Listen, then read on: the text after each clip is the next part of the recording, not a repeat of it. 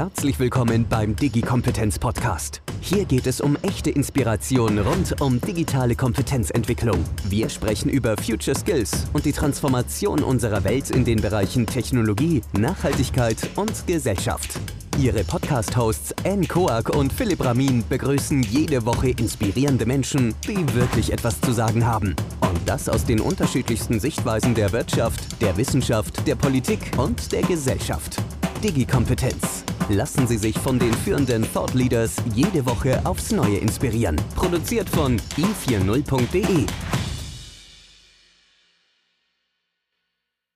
Herzlich willkommen, liebe Zuhörerinnen und Zuhörer. Sie hören den Digi-Kompetenz-Podcast mit Anne Kork und Philipp Ramin. Dann heute sprechen wir mit Professor Christian Busch. Er ist Direktor des CGA Global Economy Programs an der New York University und Autor des neu erschienenen Buches Erfolgsfaktor Zufall. Christian ist Experte für Inno Inno Innovation, Purpose-Driven Leadership und für das Kultivieren der Serendipität. Christian wurde im Bergisch Gladbach geboren und wuchs in Heidelberg auf und neben seiner Position an der New York University lehrt er auch an der London School of Economics. Er ist Mitbegründer von dem Netzwerk führender CEOs Leaders on Purpose und dem Netzwerk für junge Innovatoren des Sandbox Net Network. Christian ist Mitglied des World Economic Forum Expertenforums, Ehrenmitglied der Royal Society of Arts und steht auf der Thinkers 50 Radarliste der 30 Denker, die die Zukunft am ehesten gestalten werden. Christian hat mit 16 Jahren neben seiner Ausbildung in einem Café gearbeitet. Christian wird nachgesagt, dass er in dieser Zeit den inoffiziellen Weltrekord für umgehauenen Mülltonnen auf dem Weg in die Schule aufgestellt hat. Und wer Christian beim Bäcker heutzutage in Deutschland lauscht, könnte auf die Idee kommen, er sei gar nicht von hier, denn der Bäcker antwortet auf Englisch, weil er das Gefühl hat, dass Christians Deutsch sich Englisch anhört. Also herzlich willkommen, lieber Christian. Vielen Dank, freut mich jetzt zu sein. Also Christian, heute ist unser Thema ja auch also Erfolgs Faktor Zufall. Und ähm, wir haben bei der Recherche einige Zufälle schon ähm, herausgefunden. Und deswegen möchte ich die also zuerst mal aufzählen. Ähm, wir, wir, haben gesehen, dass, ähm, dass beim ersten Zufall wir drei Personen sind und jede von uns hat schon einen TED-Talk gehalten. Du und ich haben beide unabhängig voneinander vor vielen Jahren nebenbei in der Marktforschung gearbeitet. Du hast gefragt, welche Wurst die Menschen essen, ich, welches Bier sie trinken. Du und ich haben beide ziemlich große Autounfälle gehabt. Nur ich war diejenige, die vom Volvo getroffen wurde und du bist Volvo gefahren. Und an dieser Stelle darf ich wahrscheinlich gar nicht erwähnen, dass Philips Unternehmen für ein Autohersteller Lernprogramme entwickelt und umsetzt, dessen Name uns beiden sehr bekannt vorkommen dürfte. Und der allergrößte Zufall, lieber Christian, ist, mein Bäcker denkt nämlich auch, dass mein Deutsch sich ziemlich englisch anhört. also, wenn der Erfolgsfaktor Zufall ist, hat unsere Podcast-Folge heute alles, was man wahrscheinlich braucht, um einen Erfolg daraus zu machen. Deswegen die erste Frage, wie wahrscheinlich ist es, dass das Unwahrscheinliche passiert? Ja, das klingt ja nach einigen schönen äh, Zufällen hier wirklich.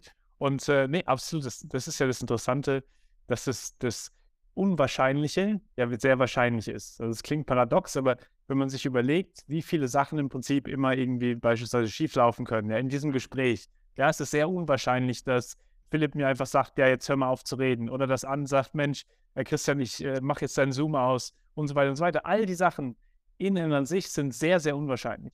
Aber wenn man all diese unwahrscheinlichen Sachen zusammenzählt, dann wird es relativ wahrscheinlich, dass irgendwas ab und zu mal nicht klappen könnte oder irgendein Zufall noch passiert, dass das Bild runterfällt oder was auch immer es ist. Und die Frage ist ja dann immer, was macht man mit diesen Zufällen? Was macht man in diesen Momenten, wo irgendwas schief läuft? Das ist dann oft die Serendipität, also so diese Idee, ähm, man, Leute verwenden ein Produkt anders und dann sagt man, Mensch, das ist ja unerwartet, aber kann ich damit was machen? Oder wir können auch, und darüber reden wir wahrscheinlich ja auch mehr, man kann auch mehr von diesen positiven Zufällen äh, konditionieren und, und, äh, und, und es wahrscheinlicher machen, weil es ja auch eine Wahrscheinlichkeitsfunktion ist. Christian, was hat dich denn eigentlich dazu bewogen, dich äh, damit so auseinanderzusetzen? Also wie bist du denn äh, da reingekommen? Ich will jetzt dieses Wortspiel nicht zu oft bemühen, äh, ob das ein Zufall war, aber ähm, wie, was hat dich denn dahin geführt? Ja, ich hatte, wie Anna auch vorhin äh, erzählt hat, ich hatte ein ziemlich, ähm, you know, als ich Teenager war, ein ziemliches Erlebnis, was mich so ein bisschen aus der Bahn geworfen hat. Äh, ein Autounfall, ähm, der mich fast umgebracht hätte. Und da habe ich mir sehr viele Fragen über den Sinn des Lebens gestellt. Ähm, mhm. So nach dem Motto, Mensch, ähm, wenn ich gestorben wäre, wer wäre zu meiner Beerdigung gekommen, wen hätte es interessiert, hat es irgendeinen Sinn gehabt und hatte zu der Zeit äh, sehr äh, Depression, äh, depressionsmäßige Antworten, also keine, keine schönen Antworten damals. Und ähm, hab, hat mich dann auf so eine Sehnsuche gebracht und ähm, habe dieses tolle Buch gelesen, Viktor Frankls ähm, äh, Man's Search for Meaning. In Deutsch ist er, glaube ich, trotzdem Ja zum Leben sagen, das ein tolles Buch ist. Und habe dann realisiert, Mensch, was mir Sinn gibt, ist, Menschen zu verbinden, Ideen zu verbinden und, und so diese Funken, die davon kommen. Und es hat mich so in die Richtung dann Unternehmertum und mhm. Community Building und so ge ge ge geschickt. Und das Interessante war dann eben, dass die spannendsten, inspirierendsten Leute um mich herum, die hatten was gemeinsam. Und zwar, dass die intuitiv Serendipität kultivieren. Die haben immer irgendwie so ein bisschen mehr Zufälle als andere, die positiv sind und sagen, Leute sagen immer so, ah, der ist ja ein bisschen glücklicher als andere, äh, obwohl die gleiche Situation da ist. Und da war halt die Frage, gibt es da eine Wissenschaft dahinter? Gibt es da irgendwie Muster dahinter, die wir verstehen können? Bevor wir zur Wissenschaft äh, übergehen, liebe Christian, möchten wir natürlich auch wissen, welche deine Erfolge du dem Zufall zuschreiben möchtest. Die, die meisten. Also, also ähm, wenn ich überlege, beispielsweise beide Unternehmen, wo ich als Mitgründer dabei war, war irgendwie auf einer Konferenz in jemanden reingerannt und dann ein Gespräch kommt dabei raus und dann ähm, baut man halt was zusammen oder irgendwie zufälligerweise hat man ähnliche Interessen gehabt und dann baut man halt was zusammen. Ähm, wenn ich beim Lebenslauf zurückgehe, und es geht ja wahrscheinlich vielen Hörerinnen und Hörern auch so, wenn man sich den Lebenslauf anschaut und so die Punkte im Nachhinein verknüpft, dass man dann denkt, ach Mensch, ja, das war ja doch ein Zufall hier, ein Zufall hier, ein Zufall hier. Und das Spannende dann ist ja, und das hat mir auch eben sehr viel Spaß gemacht, zu überlegen, Mensch, was war denn mein Anteil daran? Was war völlig unerwartet? Was ist das, was man überhaupt nicht kontrollieren kann? Ja? Und was ist im Prinzip das, wo man was damit gemacht hat? Und das finde ich eben auch, ähm, gibt einem so dann auch dieses Gefühl, Mensch, ich kann es wieder machen weil du im Prinzip so siehst, es gibt Muster in einem Leben, wo man im Prinzip mit dem Zufall irgendwie umgeht. Und ich denke, das ist ja auch das Spannende dann, worum es geht.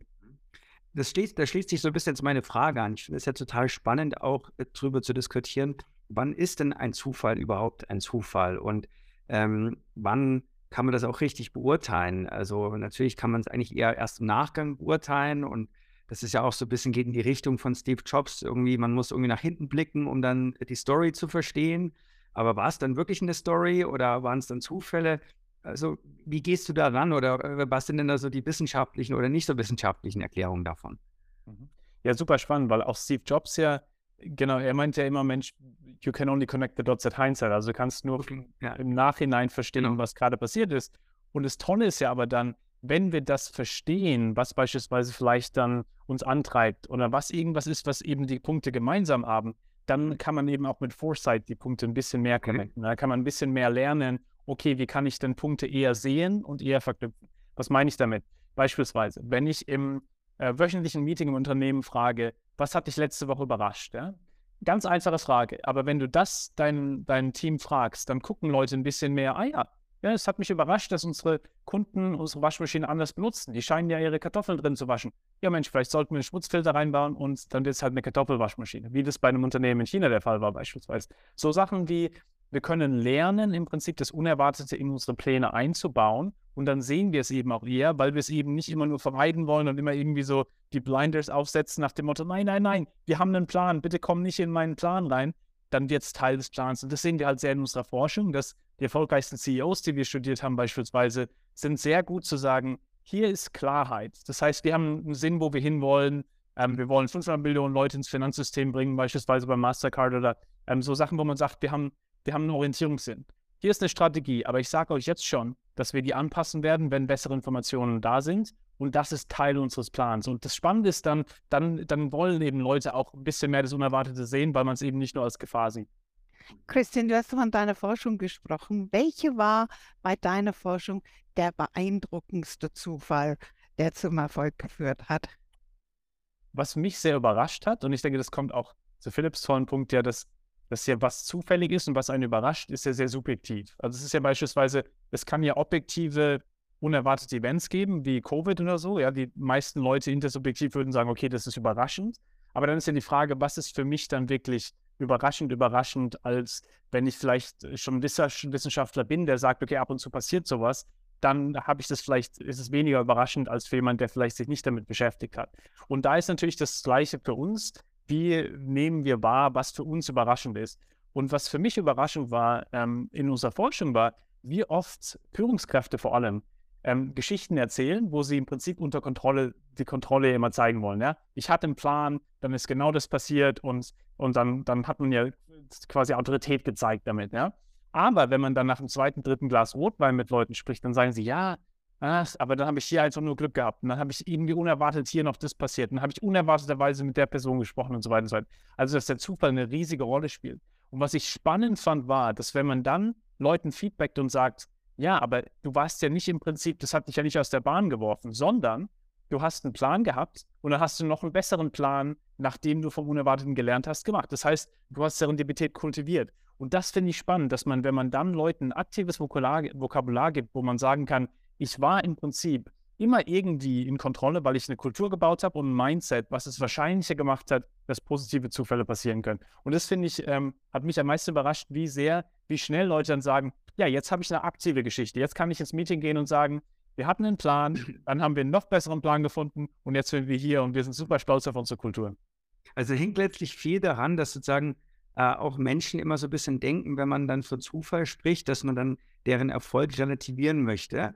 Ja, und wenn man jetzt aber dieses Narrativ dann im Prinzip einbaut, das du gerade ein bisschen beschrieben hast, dann wird eigentlich deutlich, dass das eben nicht so ist, sondern dass man natürlich auch bewusste Entscheidungen getroffen hat, eben bezogen auf den jeweiligen Kontext. Das ist so ein bisschen sozusagen ein Punkt. Ich kultiviere den Zufall.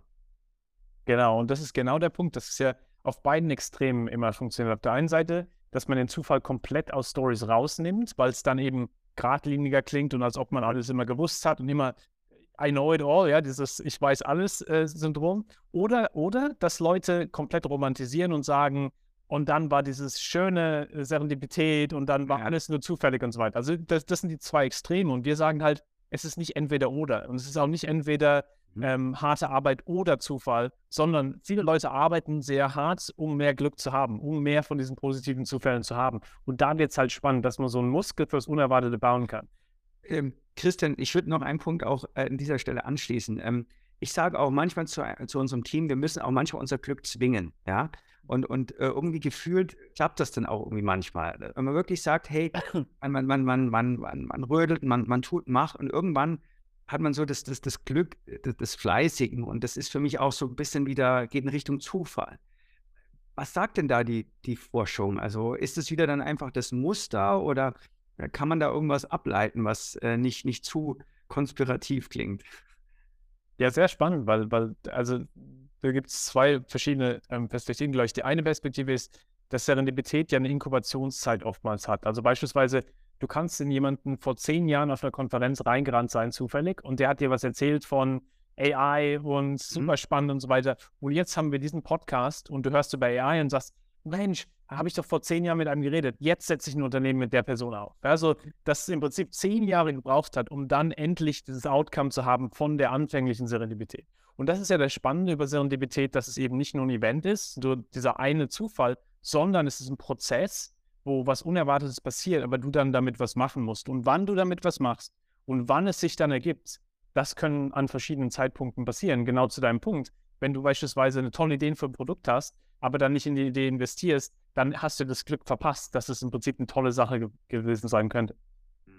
Also ich kann das zu 100% unterschreiben und ich glaube auch die N kann es zu 100% unterschreiben, dass äh, bei uns in beiden Leben Dinge passiert sind und dann, ähm, wenn man dann die Zeit vergehen lässt, dann, dann kommen manchmal diese Puzzleteile wieder zusammen und dann irgendwie ergibt sich dann doch irgendwie wieder auch was draus. Und, und ähm, es wirkt dann wieder so schlüssig dann im Nachgang, obwohl es vielleicht irgendwie gar nicht so schlüssig aus der Ex-Ante-Position dann gewesen ist. geht wahrscheinlich so ein bisschen in diese Richtung. Also ich kann mich da voll damit identifizieren. Also ich bin Unternehmer und wenn ich so zurückblicke, da waren so viele kleine Punkte und ich versuche immer mit meinem Team das so mitzugeben. Immer dranbleiben, einfach gucken, was passiert, jedem Menschen so begegnen, dass man ihm mal wieder begegnet, weil vielleicht ist das zukünftig der große Kunde oder was auch immer. Mhm. Und irgendwie ist da, finde ich, total viel dran. Also da wiederholt sich die Geschichte auch so ein Stück weit. Meine Absolut. Absolut. Und da wird es ja auch richtig spannend, dass man im Prinzip das Gehirn ja auch so trainieren kann, diese Neuroplastizität im Sinne von, dass einige Leute, wie ich das Gefühl habe bei dir jetzt und bei an, ihr macht ja intuitiv Punkteverknüpfung. Ja? Ihr hört das und sagt, ah ja, das passt ja hierzu. Mhm. Und viele Leute haben das halt nicht so ganz intuitiv, wo es halt eher dann ähm, man eben es trainieren kann. Und da finde ich es beispielsweise spannend, also meine Frau beispielsweise. Eine Frage ist oftmals, ähm, muss man so optimistisch sein, um Serendipität zu haben, weil natürlich Optimismus hilft, wenn man sich viel vorstellen kann, aber meine Frau beispielsweise, ich habe sie gefragt, ich darf das teilen, dass sie, sie ist die tollste Frau, die man sich vorstellen kann. Ja, absolut die, die, die wunderbarste Frau. Ähm, sie ist nicht immer die optimistischste. Ja? Sie ist ab und zu sagt, boah, der Tag ist nicht gut. Aber sie hat immer Serendipität. Sie ist eine konstante Serendipitätsfrau, die immer irgendwie positive Zufälle hat, weil sie extrem gut ist, Punkte zu verknüpfen. Wenn die mit euch einen Call hat, dann erzählst du ihr was und das Erste, wo, ihr, wo sie nachdenkt, ist, kann ich eine Introduction für dich machen? Kann ich dir eine Person vorstellen, wo es dir helfen kann? Kann ich eine Idee mit reinbringen? Und sie hat im Prinzip, macht das intuitiv und sowas kann man ja trainieren, dass man sich überlegt, wenn ich ein Gespräch habe, kann ich eine Sache für die andere Person machen. Eine Introduction oder ähm, eine Idee reinbringen. Und dann gewöhnt man sich so dran, dass man mehr und mehr eben von diesen Verknüpfungen sieht. Super, Christian. Wir werden gleich mit dir telefonieren, nachdem dieser Podcast zu Ende ist. und mal schauen, ob der Zufall für uns auch ein bisschen spielt. Aber sag mal, wie ist es jetzt eigentlich, diese Begegnung mit dem Zufall? Ähm, hat die Art und Weise, wie man das macht, etwas mit der Ausbildung, mit der Weiterbildung zu tun, mit der Art, wie man aufwächst, wie die, mit der Art, wie man dann auch seinen Job macht? Ähm, spielt das eine Rolle beim Lenken des Unerwarteten. Absolut. Und, und da denke ich, da, da ist ja auch eine interessante Differenzierung, dass es eine Geburtslotterie gibt, die im Prinzip sehr viel soziale Ungleichheit auch dann kreiert. Ja? Also wenn du irgendwo äh, in eine Familie reingeboren wirst, in, in einer Armutsviertel, wo im Prinzip du keinen Zugang zu ähm, Ausbildung hast, keinen Zugang zu Netzwerken, die dir auch helfen können, mehr Serendipität zu haben, ähm, hast du natürlich ein komplettes anderes Starting-Level als jemand, der irgendwie hier in New York sitzt und Zugang zu ähm, ähm, Ausbildung und, und Netzwerk und so weiter hast. Also ich denke, da ist es wichtig, dass man, dass man sieht, dass es komplett andere Ausgangsniveaus natürlich gibt und gleichzeitig, dass in jedem Kontext, den wir studiert haben, wir haben sehr viel meiner Studien beispielsweise ist in, in Teilen Kenias, äh, wo, wo große Armut herrscht, oder Teilen Südafrikas, in den Cape Flats, in Cape Town. Und in solchen Bereichen, selbst in solchen Bereichen gibt es immer Leute, die ein bisschen mehr Serendipität haben als andere. Das heißt, das Spannende ist dann zu überlegen, was sind denn diese Muster, die überall ähnlich sind, wo natürlich wir immer dran arbeiten sollten, das Niveau zu, zu, zu heben für jeden. Und gleichzeitig können wir viel davon lernen. Weil wenn jemand das machen kann in so einem Armutsviertel, dann können wir es mit Sicherheit auch, auch bei uns machen. Und da Beispiel, ein Beispiel, was ich super spannend finde, ist, ähm, ähm, es gibt eine Organisation, die heißt Reconstructed Living Labs. Das sind Leute in den Cape Flats in Cape Town in Südafrika, die im Prinzip keine Ressourcen haben und die vorher vielleicht drogenabhängig waren oder Drogendealer und so weiter, also wirklich einen harten Background haben. Und die im Prinzip, die gehen in Local Communities und ähm, haben so eine, so eine ähm, äh, Methodologie, zehn Schritte, um dein Business zu bilden. Also beispielsweise zehn Schritte, wie du soziale Medien benutzen kannst, um ein Online-Business zu bauen. Also ganz einfache Sachen, die man im Prinzip sehr schnell anpassen kann. Und die gehen in verschiedene Communities rein. Und anstatt zu fragen, what do you need, was brauchst du, sagen die, was gibt es hier schon und wie können wir es best draus machen.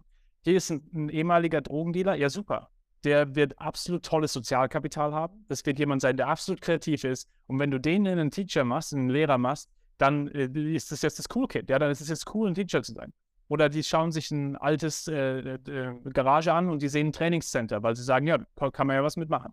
Und dieses Reframing, dieses Umformulieren, zu sagen, weg von, ich brauche dieses Budget, ich brauche diesen Ansatz hier und so, zu, was haben wir denn hier schon und was können wir damit machen, hat, haben wir gesehen in vielen Unternehmen auch. Das, das komplett bringt es Leute weg, von immer auf Budgets zu warten und immer irgendwie drauf zu warten, wann man mehr hat, zu, nein, du hast schon so viel hier, lass uns das Beste draus machen. Also wir lernen von dir, man kann das lernen eigentlich. Na? Man kann es lernen. Ähm, ich stelle mir die Frage aber, wo lernt man es? Also bei den Schulen lernen wir es ja leider nicht so richtig in den Hochschulen mal so insgesamt irgendwie auch nicht, also sagen wir in den formellen Bildungsbereichen. Welche Tipps hättest du für jemanden, der das denn gerne lernen möchte, der sagt, hey, ich will damit besser umgehen können? Absolut. Und das ist auch ein riesiger Push zurzeit. Also warum ich auch, warum es mir so viel Spaß macht, diesen Content auch in viele Unis mit reinzunehmen und, und äh, vor allem auch Highschools und, und, und Schulen, weil das ja an, das, das fängt ja früh an, wo man im Prinzip so ein Mindset auch, auch äh, entwickelt. Und da ist eben, da arbeiten wir halt viel mit Unis und mit Schulen im Sinne von, wie kann man beispielsweise so ein Mindset auch trainieren? Beispielsweise, was sind einfache Praktiken, wie wir ähm, unsere, unsere Biases überkommen können. Also so diese Vorurteile, die wir haben, wo man vielleicht sagt, beispielsweise, wir haben es am Anfang, ja, dass Kinder beispielsweise mehr Geld auf der Straße finden als Erwachsene, weil sie im Prinzip nicht diesen Tunnelblick haben von wegen, ich erwarte, dass kein Geld auf der Straße liegt. Ja, man, man, man trainiert sich ja im Prinzip aus dem, äh, aus dieser Idee heraus, dass es positiv unerwartet überall sein könnte. Und Kinder, weil sie immer warum fragen, weil sie ähm, die, die Augen offen halten, sehen dann halt öfters noch dieses, dieses positiv Unerwartete. Ähm, und da ist halt das Spannende, dass man da eben sehr viele Praktiken auch ähm, in, in Schulen reinbringen kann. Beispielsweise ähm, simple Praktiken. Ich bin ein großer Fan von der Hakenstrategie beispielsweise, wo es darum geht, überleg dir zwei, drei Sachen, die dir gerade wichtig sind. Also wenn du gerade ein Studi bist, ähm, ich studiere gerade Wirtschaftswissenschaft, ähm, interessiere mich richtig fürs Metaverse, aber was, was mir wirklich Spaß macht, ist Klavier zu spielen. Und jetzt jedes Mal, wenn du mit einer neuen Person sprichst, dann spiel ein bisschen rum und bring so ein paar von diesen Punkten in die Konversation, weil dann von den unerwartetsten Punkten jemand sagt, Mensch, so ein Zufall, dass du dich das Metaverse interessierst, bei Coca-Cola bauen wir gerade ein Metaverse Center, wir sollten dich unbedingt anstellen. Mensch, so ein Zufall, unser CEO, der hostet Piano-Sessions, komm doch mal vorbei. Der Punkt ist der, dass wir im Prinzip, ähm, wenn wir so einfache Strategien, die es wahrscheinlicher machen, dass der positive Zufall ähm, passiert, dass dann vor allem junge Menschen so oft wieder diese, diese Idee haben, Mensch, das Unerwartete kann wirklich auch Joy bringen, es kann schöne Sachen bringen und nicht nur diese Unsicherheit, weil wir haben ja alle diese, das Unerwartete zur Zeit, ja, ist ja Unsicherheit. Das ist ja wirklich was, was, was einen viel so diese Angst äh, bringt. Aber wenn man das umformuliert und sagt, nee, aber es gibt auch viele unerwartete Sachen, die positiv sein können und wir können euch da ein bisschen trainieren, ähm, super spannend. Also äh, lange Rede, kurzer Sinn. Ich denke, in Schulen und in Unis kann man schon damit anfangen, solche Sachen zu trainieren. Christi, wir, wir sitzen im Digi-Kompetenz-Podcast und spätestens jetzt fragen die Leute sich, sie, sie, reden ja viel über das Unerwartete und über Zufälle. Was hat das Ganze für dich mit, mit äh, Digitalisierung und digitaler Transformation zu tun und vor allen Dingen Kompetenzentwicklung für die Zukunft? Ja, das ist natürlich super spannend, auch welche Rolle Technologien in solchen Sachen spielen können, weil es geht ja, wie gesagt, bei, bei Serendipität oftmals um Wahrscheinlichkeit. Und wenn ich die Wahrscheinlichkeit erhöhen kann, dass solche Kollisionen beispielsweise passieren, ähm, umso besser. Also beispielsweise ähm, im nicht digitalen Leben gab es ja oftmals so Wassercooler-Momente, ja, wo man in den Boss vom Boss reinrennt und dann ähm, hat man ein neues Projekt und das Leben ändert sich und so weiter und so weiter. Das gibt es ja nicht so sehr, wenn's, wenn, wenn man mehr und mehr virtuell ist. Aber als Unternehmen könnte man beispielsweise sagen, gut, dann machen wir halt virtuell sowas, wie beispielsweise virtuelle Kaffeeproben, wo Leute von verschiedenen Hierarchien, äh, fragt man halt, wann habt ihr Zeit? Und dann werden die randomly, also ähm, ähm, ohne dass sie wissen mit wem, werden die mit einem zusammengebracht. Zehn Minuten, kurzer digitaler Kaffee nach dem Motto, was ist ein Problem, wo du gerade dran arbeitest, wie kann ich dir helfen? Was auch immer es ist. Und was es macht, ist, dass es im Prinzip Leuten wieder so diese Verbindung zum Unternehmen herstellt, weil man ja immer, man ist ja hyper connected, aber immer mit den gleichen Leuten und eigentlich so draining-mäßig oftmals. Aber wenn man dann wieder weiß, vor allem als junge Person, jede Woche könnte ich in den Boss meines Bosses reinrennen und mein Leben kann sich verändern, ist natürlich auch wieder eine andere Bindung für, äh, zum Unternehmen da. Erstens. Zweitens, ähm, ich fand es immer super, so diese Idee, dass ja Zoom und ähm, Teams und so weiter ist ja im Prinzip unser eigenes äh, persönliches Privatflugzeug. Ja? Ich sitze jetzt bei euch hier im Wohnzimmer oder im Digi-Podcast ähm, in Deutschland, ja, ohne durch den Zoll zu müssen, ohne irgendwie für zehn Stunden äh, da über den Atlantik zu fliegen, sondern ich bin hier direkt bei euch. Und ich denke, dieses Reframing auch zu sagen, ja, natürlich, das Digitale nimmt ein bisschen was weg von uns, im Sinne von der Energie, die wir wahrscheinlich hätten, auch wenn wir im gleichen Räumen wären. Aber gleichzeitig, es gibt ja unwahrscheinlich viele Chancen jetzt, dass man sich auch anders kennenlernt. Also ich habe das beispielsweise viel gesehen, als, als Zoom ähm, bei Covid, als es am Anfang passiert ist, wie oft dann Leute im Prinzip, weil sie im Hintergrund vielleicht mal eine Katze sehen oder vielleicht mal irgendwie eine Blume sehen, auch komplett andere Konversationen hatten, weil man andere Hooks hat, die man auch äh, äh, gegenseitig sieht in, in, in seinem Leben und so weiter. Also gibt es riesige Sachen im Prinzip A, wie man das Virtuelle nutzen kann, um mehr Serendipität zu kreieren, aber B, auch wie man es reframen kann als das Virtuelle als, als natürlicher Teil unseres Lebens jetzt, der eigentlich auch, auch toll ist, dass wir so eine Konversation einfach so haben können. Müssen wir nicht eigentlich noch früher einsteigen und sagen, wir brauchen ein Reframing zum Thema Unsicherheit? Du hast vorhin schon mal so ein bisschen angedeutet. Es hat einfach eine unglaublich negative Konnotation und ich glaube, die meisten von uns empfinden Unsicherheit als was Unangenehmes. Wahrscheinlich ist es auch mittlerweile wissenschaftlich sehr gut sehr erforscht, dass man da einfach eher zum Status Quo, gibt es auch den Status Quo-Bias, vor kurzem erst von einem psychologischen Professor tollen Vortrag dazu gehalten. Aber sollten wir da nicht auch mal anfangen, stärker den Menschen äh, zu erzählen, dass das eben auch eine Chance ist und vor allen Dingen, dass Unsicherheit einfach auch so eine Realität ist von heute. Äh, ich meine, in der Digitalisierungswelt reden wir viel von der VUCA-World, da ist das U drin mit Uncertainty. Aber ich habe trotzdem den Eindruck, dass viele Menschen äh, mit dieser Unsicherheit nicht umgehen können oder dass der Be Begriff so abstrakt ist, dass man auch nicht wirklich Handwerkszeug hat, um mit dieser Un Unsicherheit zu gehen. Und dann im, im, schlimmsten Fall duckt man sich und, und, und, und entwickelt auch sehr, sag mal, reaktionäre Reflexe dann. Ähm, was, was kann man da machen? Was, was sagst du da? Was sagt die Wissenschaft? Ja, ja, ist auch super spannend, eben weil zu deinem Punkt, man ja dann im Prinzip eine Kontrollillusion hat, weil man denkt, man kann mehr kontrollieren, als man, als man kann, weil man ja im Prinzip sagt, das ist mein Anker, dass ich zumindest ein bisschen weiß, was, was passiert. Anstatt einen Muskel zu bauen, wo man sagt, ja, man, man, man probiert so viel wie möglich zu planen. Ich bin in Deutschland aufgewachsen, ich liebe es zu planen. Ne? Ja. Und gleichzeitig ist natürlich das unerwartet ein riesiger Teil unseres Lebens. Eine Sache, die ich da sehr, sehr spannend fand, äh, finde, ist das Reframing weg von, was ist das Schlimmste, was passieren kann, wenn ich ein. Risiko mhm. eingehe. Also beispielsweise, was ist das Schlimmste, was passiert, wenn ich eine unerwartete Idee im Meeting habe und die Idee mit reinbringe. Das ist ja immer so, was einen davon weghält, Ideen ins Meeting zu bringen. Also diese Risikoabwägung, wenn ich es jetzt reinbringe, ähm, bin ich bereit schon dafür, äh, werde ich dann abgeschossen und so weiter. Oder auf einer Konferenz, wo man unerwarteterweise in diesen Top-Speaker reinrennt und dann aber nicht mit der spricht, weil man denkt, ach nee, will ich jetzt nicht und so weiter, aber dann rausgeht und denkt, ah, was hätte passieren können, hätte ich mit der gesprochen. Da ist ja immer im Prinzip das das Direkte, wo zu deinem Punkt unser äh, Hirn hingeht, ist zu sagen, das Risiko, etwas zu machen, was Neues zu machen, ist im Prinzip hoch. Aber wenn man das mal rumframet und sagt, ja, aber was ist eigentlich das Risiko, es nicht zu machen? Mhm. Wenn du beispielsweise die Idee nicht ins Meeting bringst und dann rausgehst und denkst, ah, was hätte passieren können, hätte ich mit der Person gesprochen. Ah, was hätte, das kostet uns sehr viel mehr Energie, dieses Bereuen, dass man danach bereut, was, was man eigentlich nicht gemacht hat. Und ich denke, das bei uns, ähm, wir arbeiten sehr viel so in die Richtung Innovation. Und was wir viel mit Unternehmen machen, ist zu sagen, die Umformulierung weg von, dass im Prinzip das Unerwartete ist, wenn es neu wird. Nein. Und das Risiko quasi da ist, wenn was Neues da ist. Nein. Das Risiko ist viel höher, wenn wir, wenn wir nichts verändern jetzt und ihr in einem Jahr bankrott seid, weil im Prinzip das einzige Weg, wie man im Prinzip die, die Veränderung gestalten kann, dass es in eure Richtung geht, ist, dass wir was machen. Also im Prinzip dieses Reframing weg von what's the worst thing that can happen if we do it to what's the worst thing that can happen if we don't do it. Und dann realisiert man, die eigentliche Unsicherheit ist, nichts zu machen und dann überrascht zu werden vom Negativen in einem Jahr oder zwei, weil man eben nicht vorbereitet war, versus jetzt zu sagen, lass uns die Kontrollillusion aus der, aus der Tür schmeißen, lass uns im Prinzip verstehen, was wir kontrollieren können und dann die Sachen, die wir nicht kontrollieren können, lass uns Muskel bauen und dann eben darauf reagieren. Christian, heißt das praktisch also, dass man mit ein bisschen Imposter-Syndrom leben muss?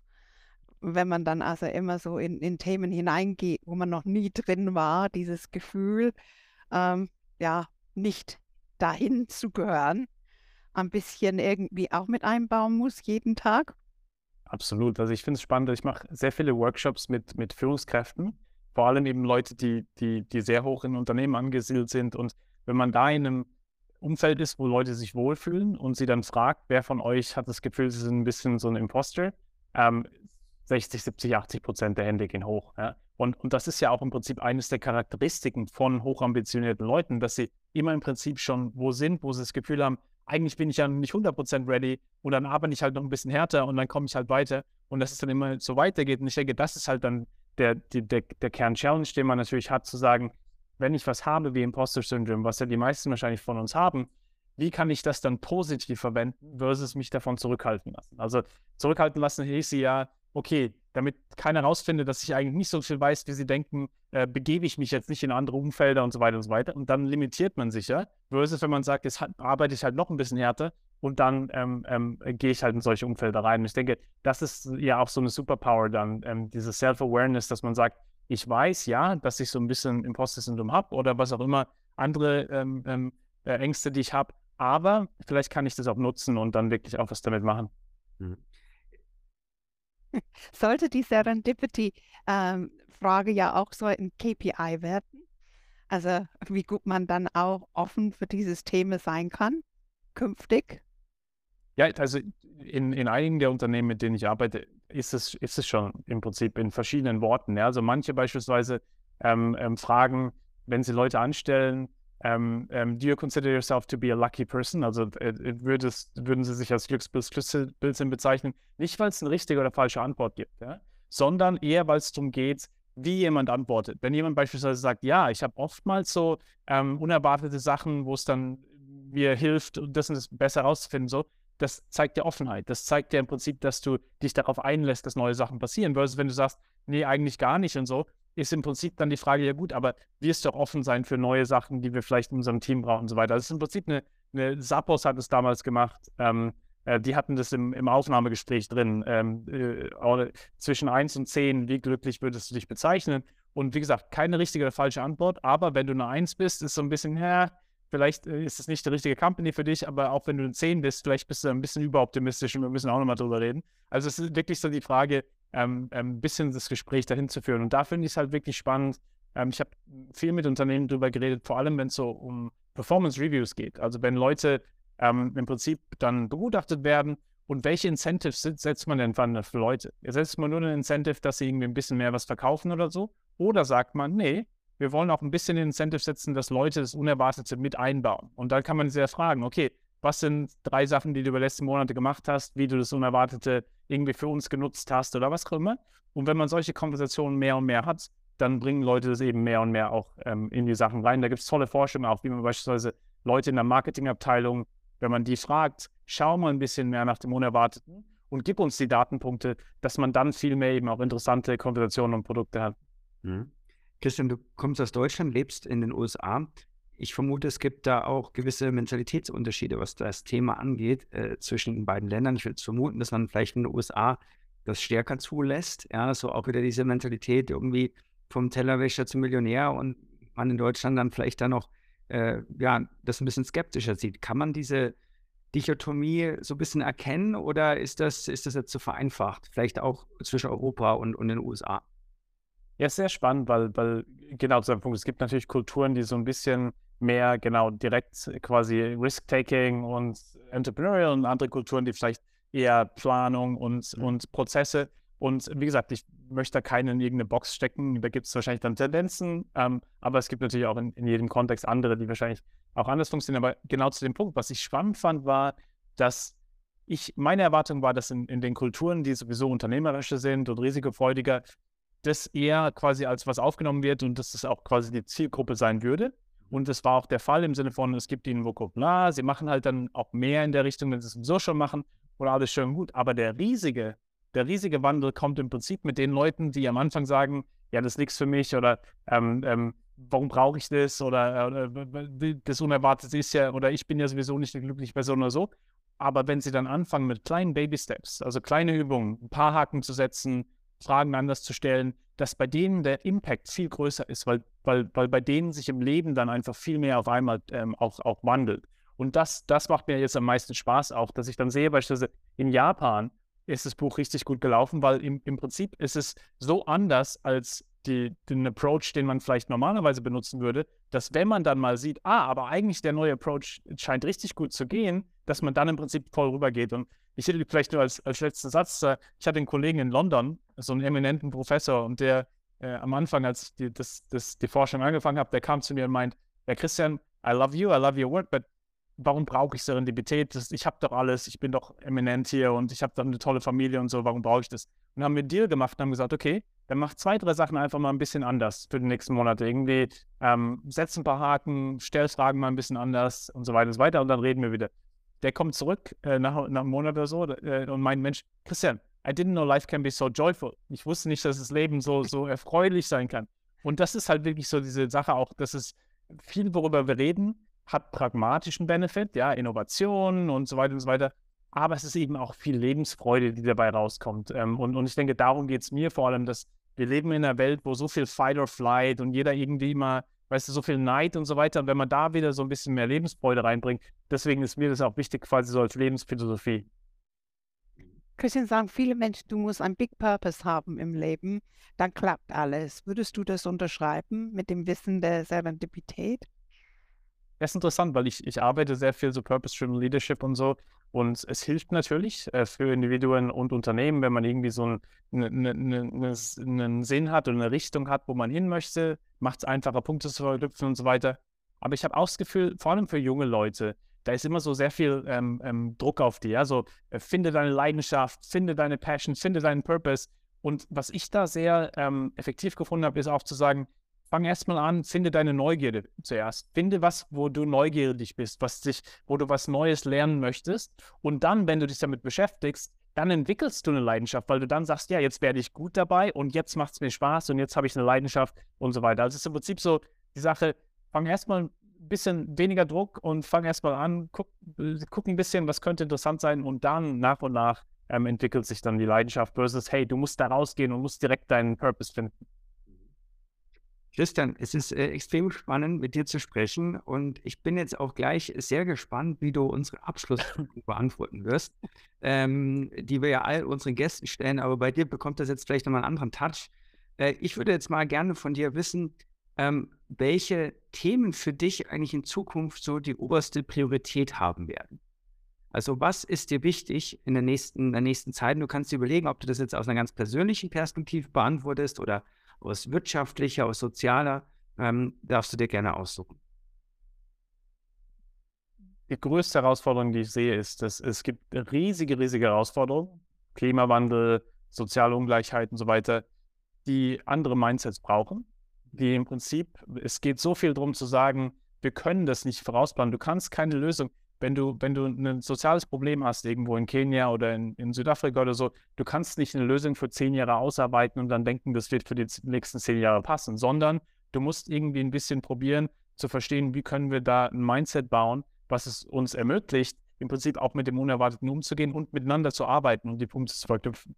Und deswegen für mich die, die größte Challenge ist, dieser Mindset-Shift zu sagen, lass uns wirklich, und deswegen ist dieses Serendipity Mindset so, so, so sehr, äh, das Probleme sind so komplex, dass wir sie nicht mehr mit den alten Lösungen irgendwie lösen können, sondern wir müssen das Mindset ändern und sagen, wir können nicht alles wissen und das ist okay. Das ist okay, weil andere Partner das wahrscheinlich dann wissen, lokale Partner und andere. Das heißt, es geht darum, die, die Zusammenarbeit da ähm, anders zu gestalten mit denen. Und dann bin ich eigentlich sehr, sehr zuversichtlich auch, dass wir viele der großen Probleme lösen können, wenn wir nicht nur in diesen äh, Einbahnstraßen denken, sondern wirklich, ähm, wie kann man auch voneinander viel mehr da auch Serendipität erlauben.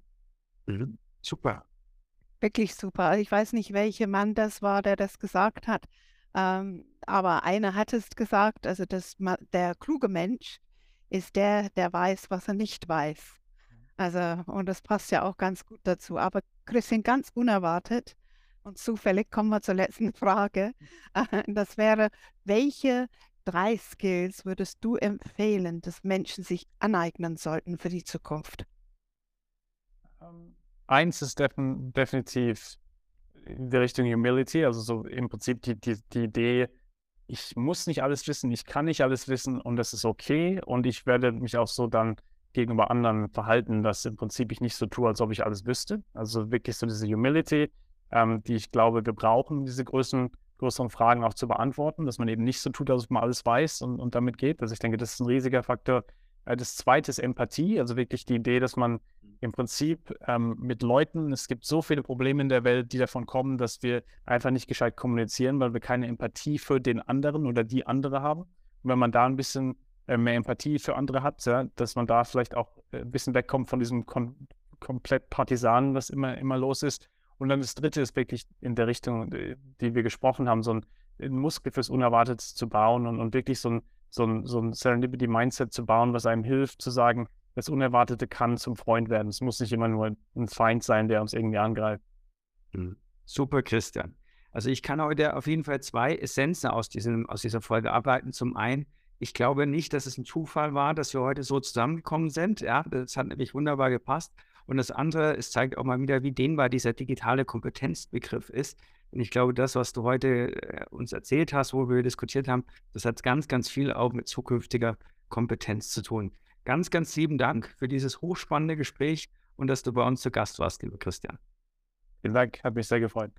Also Christian, ich sage ja auch danke. Das war heute das Gespräch mit dem Mann, der den Weltrekord für Mülltonnen umschmeißen hält, der aufgrund der Tatsache, dass er mit der Frau verheiratet ist, mit der er verheiratet ist, man Mr. Serendipity auch nennen muss, der ein absoluter Experte ist für Leadership-Themen. Das war auch das Gespräch mit Professor Christian Busch, Director des CGA Global Economy Programs an der New York University und Autor des neu erschienenen Buches Erfolgsfaktor Zufall. Falls Sie, liebe Zuhörerinnen und Zuhörer, ein einen Vorschlag haben für jemanden, der ebenso spannend ist wie unser Christian heute, dann einfach eine E-Mail unter podcast.i40.de schicken mit unserem Hashtag DigiKompetenzPodcast. Können Sie verfolgen, was sich sonst noch alles bei uns tut. Diejenigen, die öfters dabei sind, Sie wissen es ja, Philipp und ich machen Putzelbäume. Wenn ihr das nächste Mal dabei seid, wenn es wieder mal heißt, bleibt digital kompetent mit Philipp Ramin und Anne Kork.